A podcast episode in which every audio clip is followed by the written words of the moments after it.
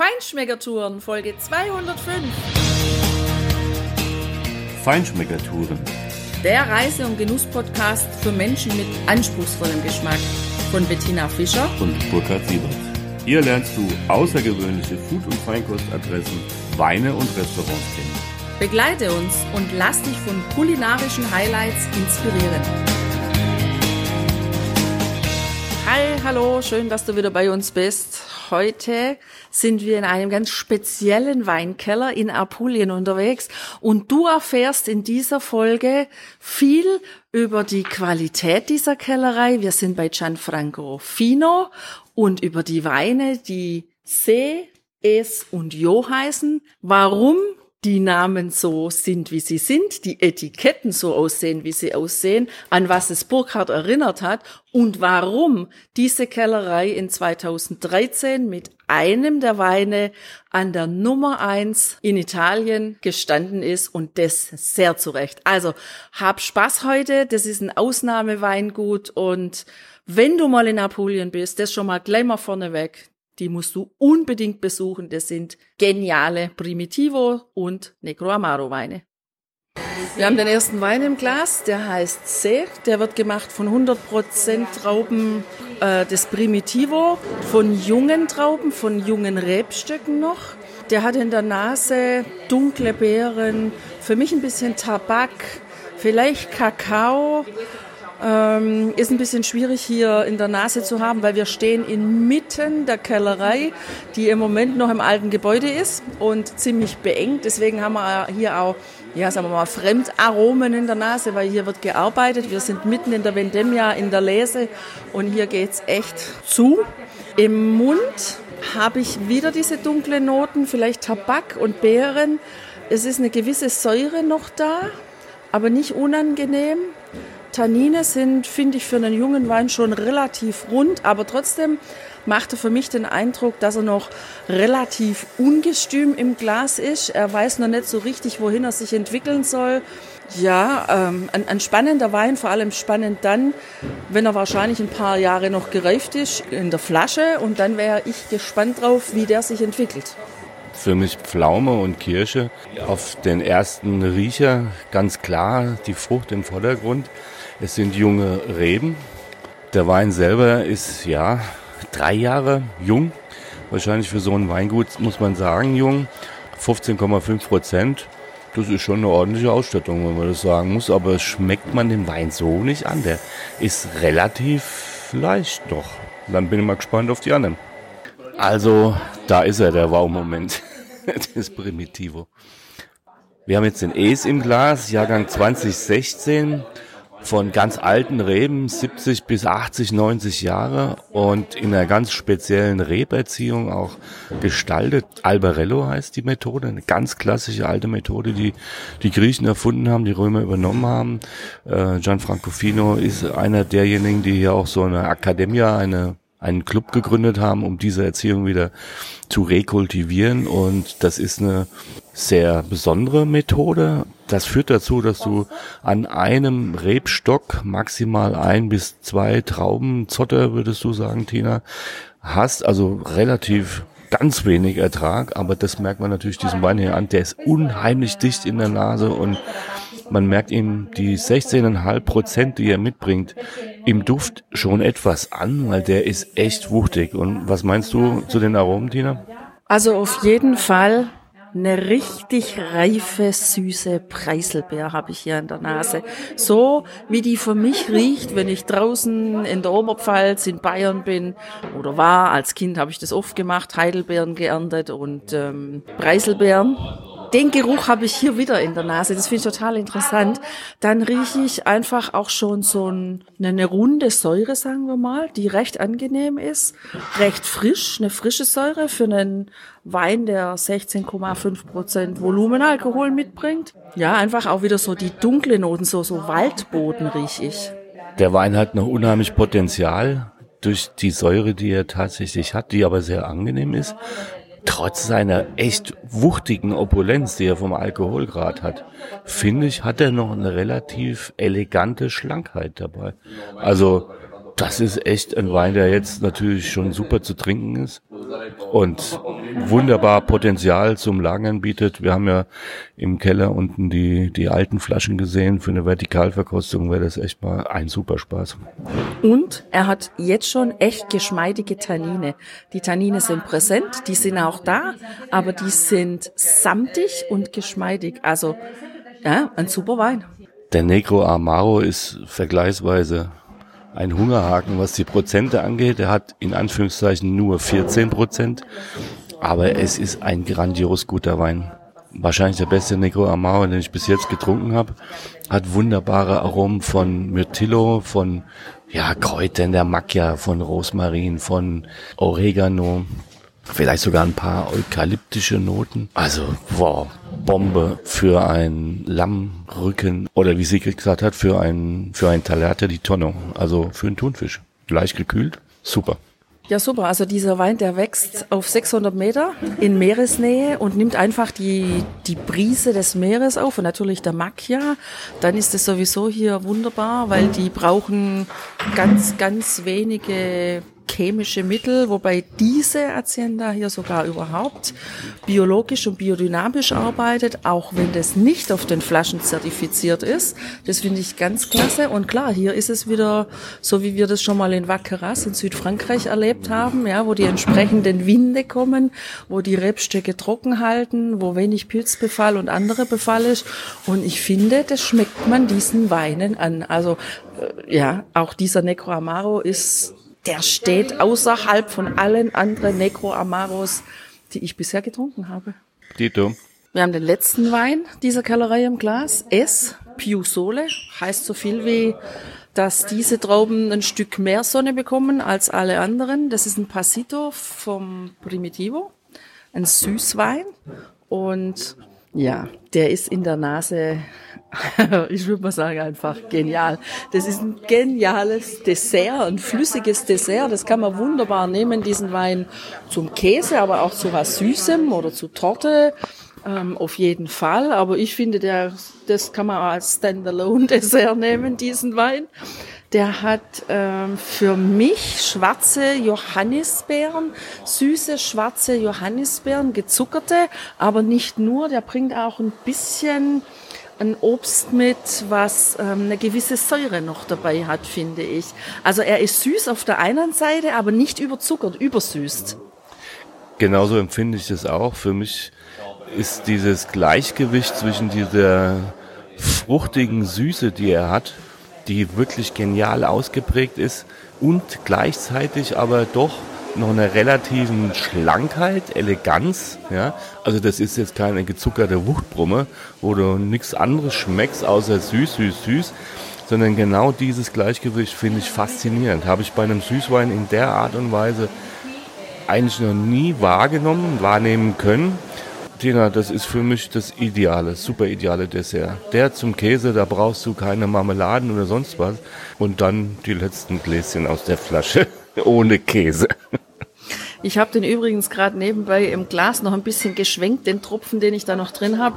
Der bildet wunderbare Kirchenfenster ab. Und was ich ganz allgemein von diesen Weinen finde, ist, es zeigt sich in der Gla im Glas, in der Flasche quasi, genau diese Reduzierung der, der Trauben, dass hier also A mit Hand gearbeitet wird, auf höchste Qualität gesetzt wird, ausgelesen, ausgelesen, weil all diese Weine, die zeigen sich tief dunkel als Essenz der Trauben in der Flasche und einfach sehr unterschiedlich, alle vier, wobei der Süßwein ja sowieso außen vor steht, sagen wir mal von allen anderen dreien, sehr unterschiedlich, die haben alle ihren eigenen Charakter. Also ich bin begeistert, was soll ich sagen, das sind für mich geniale Weine, wirklich genial.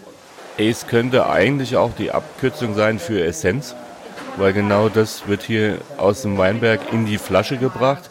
Und ich finde auch, also Tina, wir haben hier, glaube ich, ein absolutes außergewöhnliches Weingut, Juwel, Highlight entdeckt. Richtig geil. Ja, jetzt haben wir hier Tommaso von der Kellerei, der auch Englisch spricht und wir haben natürlich ein paar spannende Fragen hier an ihn.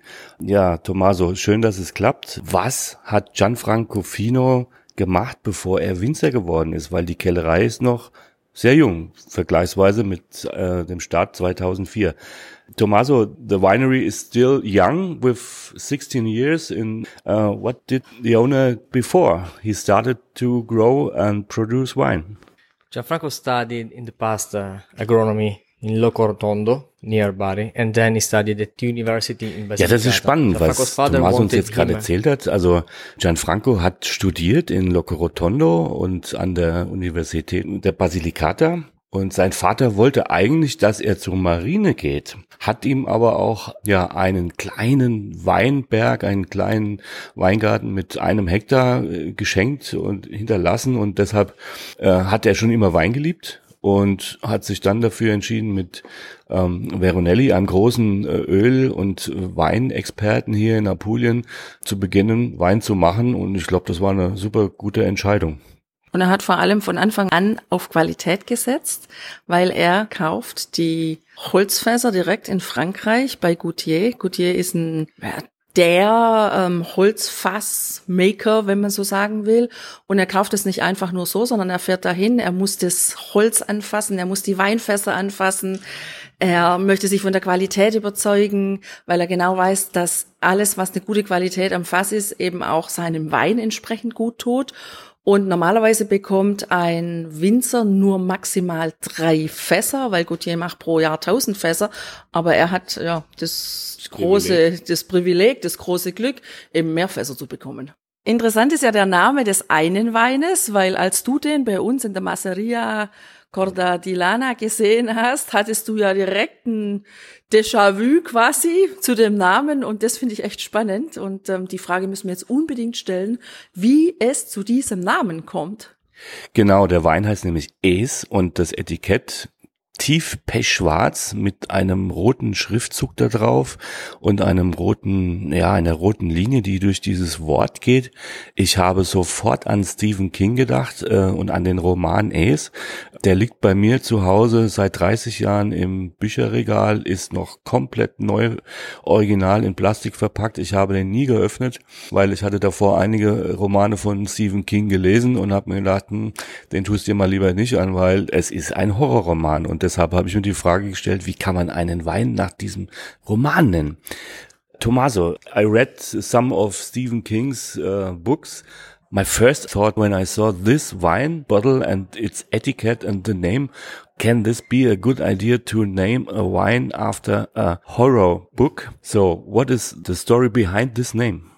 No, it's not an horror story. The name uh, in Italy we we say es io and super io. Uh, you have to like Psychoanalysis. Ja, das beruhigt mich jetzt doch die Antwort, weil es hat überhaupt nichts mit Horrorromanen zu tun, sondern ganz klar mit Sigmund Freud. Äh, das Es, das Ich, das Über-Ich.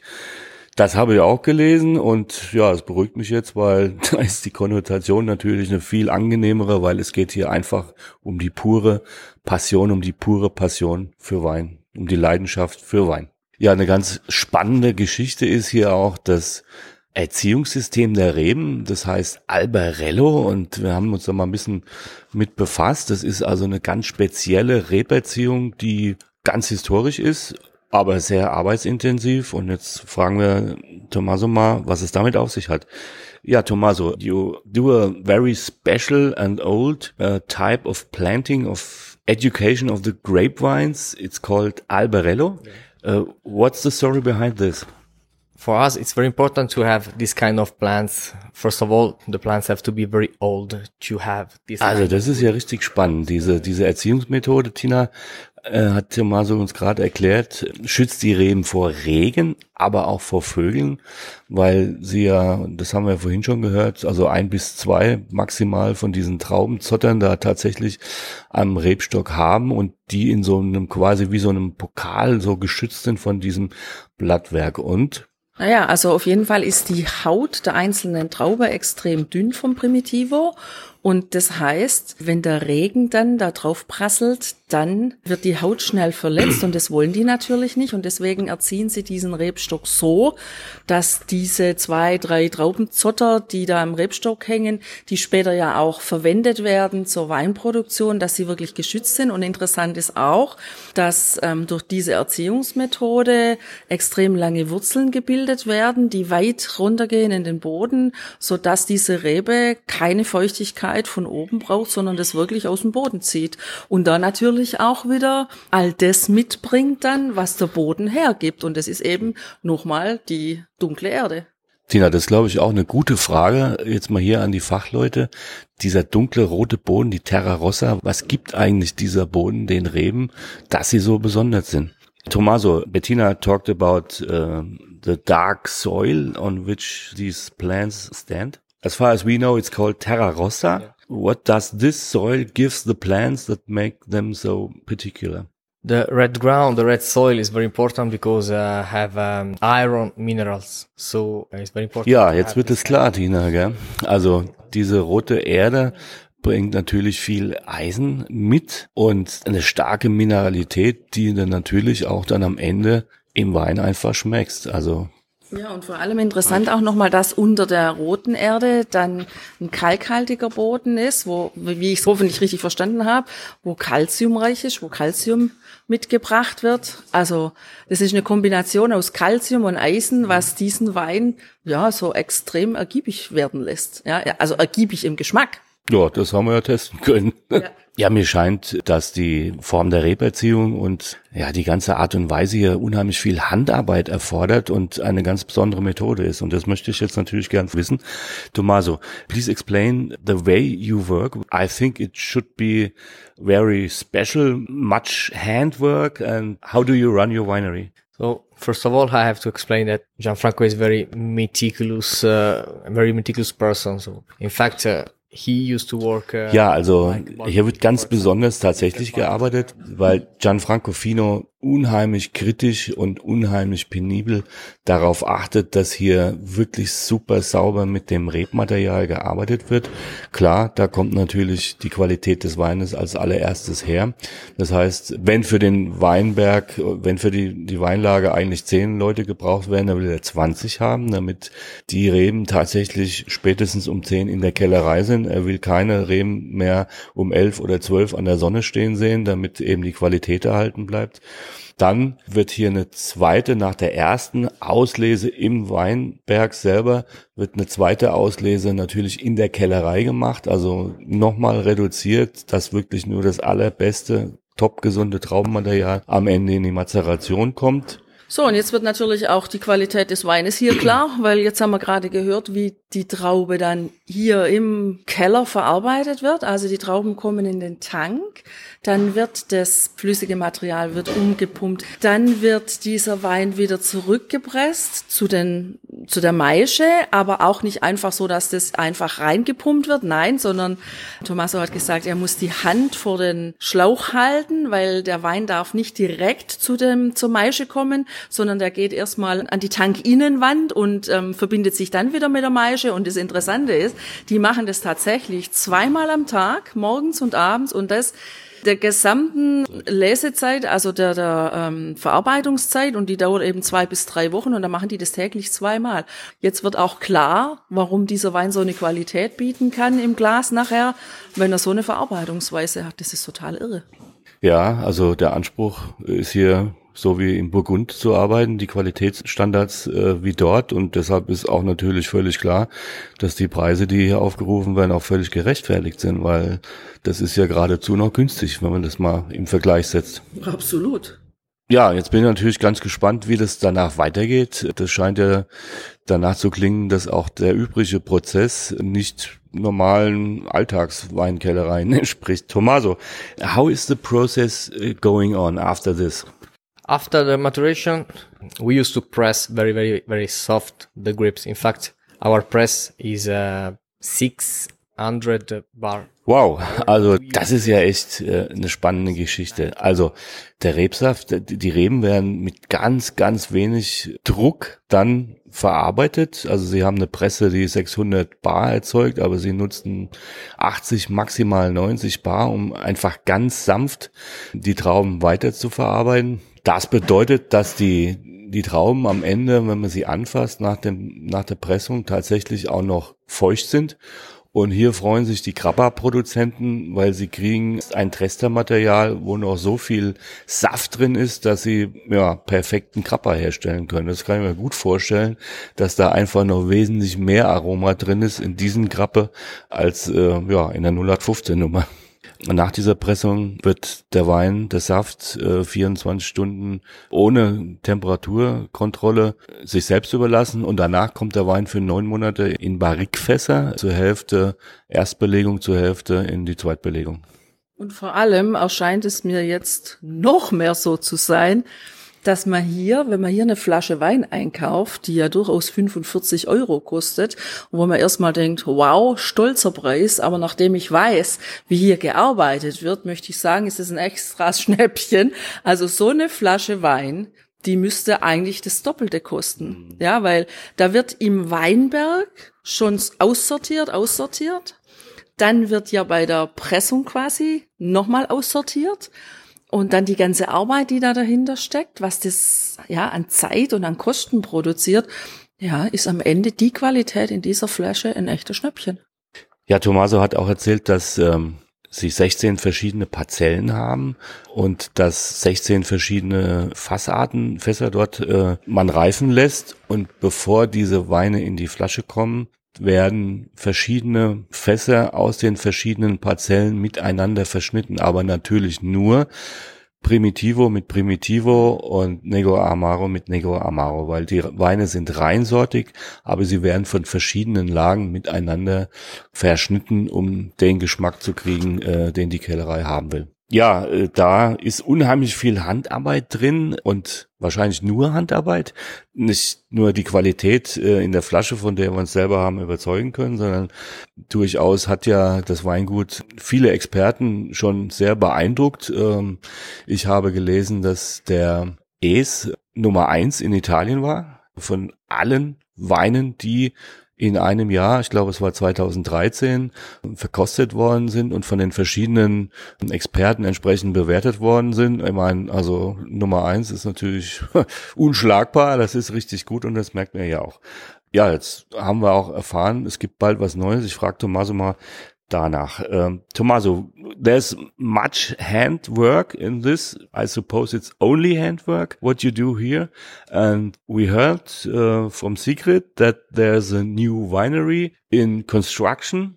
Will be there some news again or will you expand the winery? What's the story behind the new winery? Yeah, um, we think that this kind of wine needs a very special location. So the winery will be bigger than this, but uh, no the production. Ja, also das ist ja eine ganz klare Linie, die hier gefahren wird, ganz klar an der Qualität ausgerichtet, ohne jegliche Kompromisse. Das heißt, es wird eine neue Weinkellerei gebaut, weil die Mannschaft hier einfach will und der Meinung ist, dass diese Weine einen besonderen Ort brauchen, etwas mehr Platz als in den etwas beengten Räumlichkeiten, in denen wir gerade stehen. Aber es wird keine Expansion der Produktion an sich geben. Das heißt, 25.000 Flaschen im Jahr wird es auch weiterhin geben, nicht mehr, weil die Weinreben natürlich bewahrt werden und nicht durch äh, andere ersetzt werden, die vielleicht mehr Ertrag bringen. Ja, darüber ist Tommaso auf jeden Fall ziemlich traurig. Das hat man ihm im Gesicht angesehen, als er das gerade gesagt hat, dass er da mit einem weinenden Auge immer mal wieder zusehen muss, wie andere Winemakers einfach ihre, äh, ihre alten Rebstöcke aus dem Boden entfernen, um neue Pflanzen zu setzen, um sie enger zu setzen, um noch mehr Ertrag zu bekommen, wo es einfach nur um Masse geht und nicht mehr um Qualität. Ja, und deshalb wird die neue Kellerei gebaut, weil er ganz klar oder weil der Inhaber vor allem ähm, ganz klar der Meinung ist, dass dieser ausgezeichnete Wein einen ausgezeichneten Ort braucht. Und wir sind gespannt, wie die Kellerei aussehen wird. Ja, ich glaube, Tina, da werden wir uns dann wieder nach Apulien begeben. Ja, vielleicht fragen wir mal danach, wann das losgeht, wann die neue Kellerei geöffnet wird, damit wir schon mal unsere Pläne machen können, wann wir wieder nach Apulien kommen wollen. Ja. When does the new winery start? We hope uh, in, in December. First with the productive part. Barrels place, uh, bottling place, uh, and labeling place. Next year we will have four or five suites and uh, maybe a very very small restaurant, maximum four or five tables just for uh, for clients. Ja, Tina, das eröffnet Möglichkeiten. ich glaube, da sollten wir unser nächstes Jahr wieder für Apulien planen. Ja, Tommaso, herzlichen Dank für die Informationen, für die echt aufschlussreichen und interessanten Informationen und Sigrid natürlich fürs Wine-Tasting und die Führung. Dear Sigrid, dear Tommaso, many thanks for the insights here. Very interesting and we are sure that we plan to come back next year when your restaurant is open at the new winery. Thank you. You are welcome. Thank you.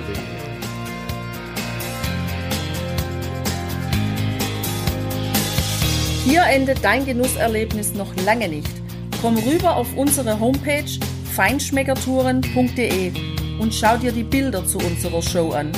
Dort findest du auch wertvolle Links zu den heutigen Empfehlungen. Verpasst keine Neuigkeiten mehr und trag dich am besten gleich in unseren Newsletter ein. Wir freuen uns auf deine Anregungen für weitere Episoden und einen regen Austausch mit dir. Viel Spaß beim Genießen, denn du weißt ja, wahrer Reichtum besteht nicht im Besitz, sondern im Genuss. Deine Feinschmecker Guides Bettina und Burkhard.